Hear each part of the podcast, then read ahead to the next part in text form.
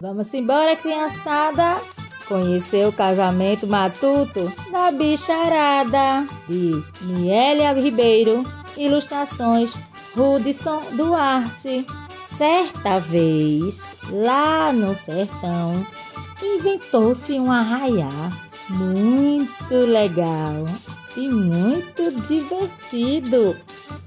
E um casamento matuto que igual não haverá. Foi a festa mais bonita que se deu lá no Ceará. O sapo foi, não foi. Era o noivo na ocasião.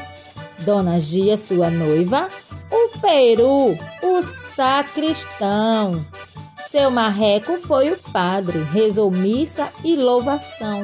O tio testemunhou o casório naquele dia. O delegado Tatu garantiu a alegria. E o capote foi o soldado. E o calango foi o vigia. Olha só que legal, quanta alegria e quanta música. Para tocar na festança desse grande casamento, o sanfoneiro preá afinou seu instrumento, deu um pandeiro ao grilo e usa bumba ao jumento. Olha só que legal! O louva-a-Deus e a Tanajura começaram a dançar. O vagalume e a borboleta resolveram imitar. A muriçoca, sua rabeca, não parava de tocar. E a festança continuava com muita alegria no arraiar. A largatixa trouxe a guitarra. A largata trouxe a gaita. A largatixa o tamborim. No violão, o ibuá. E na viola, o cupim. Dona Mosca acompanhava, assobiando seu flautim. Quando a noiva disse o sim, Dona Pata apareceu. O que será que vem por aí? Todos ficaram esperando o que ia acontecer.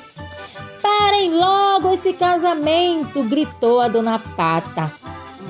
Que esse sapo é todo meu! Começou-se um alvoroço e desse jeitinho aconteceu. A cigarra foi dizendo que aquilo não entendia.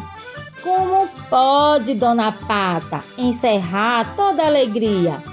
Acabando de repente o casamento da Gia, todos sem entender, resolveram perguntar.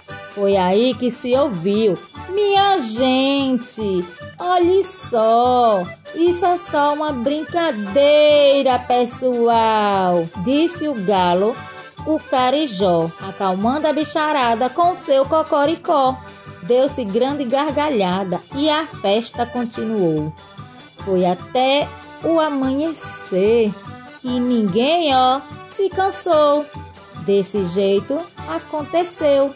A coruja que me contou. Que festa linda foi esse São João dessa bicharada tão animada e linda. Que festão! Quem gostou desse vídeo, deixa seu like, compartilha com os amigos e ativa o sininho. Beijos de tia Sandra.